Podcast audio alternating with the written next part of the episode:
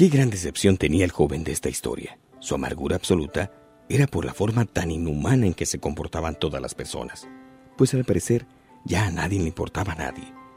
Un día, dando un paseo por el monte, vio sorprendido que una pequeña liebre le llevaba comida a un enorme tigre malherido, el cual no podía valerse por sí mismo.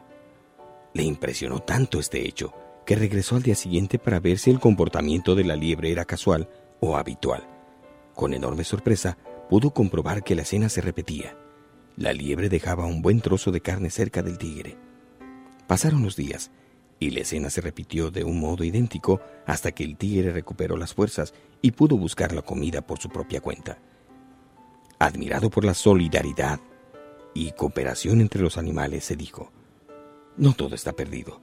Si los animales que son inferiores a nosotros son capaces de ayudarse de ese modo, mucho más lo haremos las personas. Y decidió hacer la experiencia.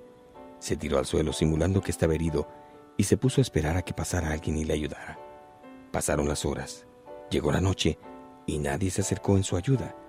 Al día siguiente estuvo así durante todo el día y cuando ya se iba a levantar mucho más decepcionado que cuando comenzó a leer esta historia, con la convicción de que la humanidad no tenía el menor remordimiento, ni mucho menos algún remedio, sintió dentro de sí la desesperación del hambriento, la soledad del enfermo, la tristeza del abandonado, y su corazón estaba desbastado.